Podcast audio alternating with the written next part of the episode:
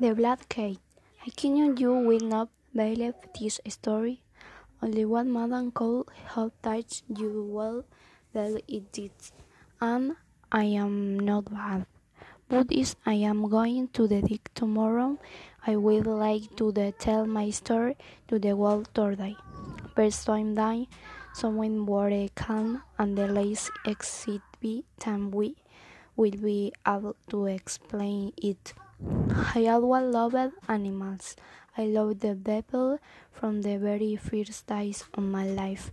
When I was young, we always had one, many animals in your house, and the rest of the most of my days playing with them and the taking care of them.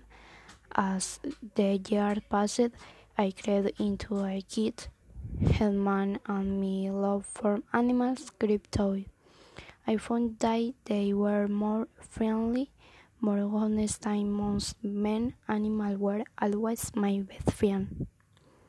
I got married when I was yet young. Luckily, my wife loved animals too, and Jimon used to the way many animals and present. In fact, your house was always full of animals we had bears, pigs, a dog, gibbons, and cats.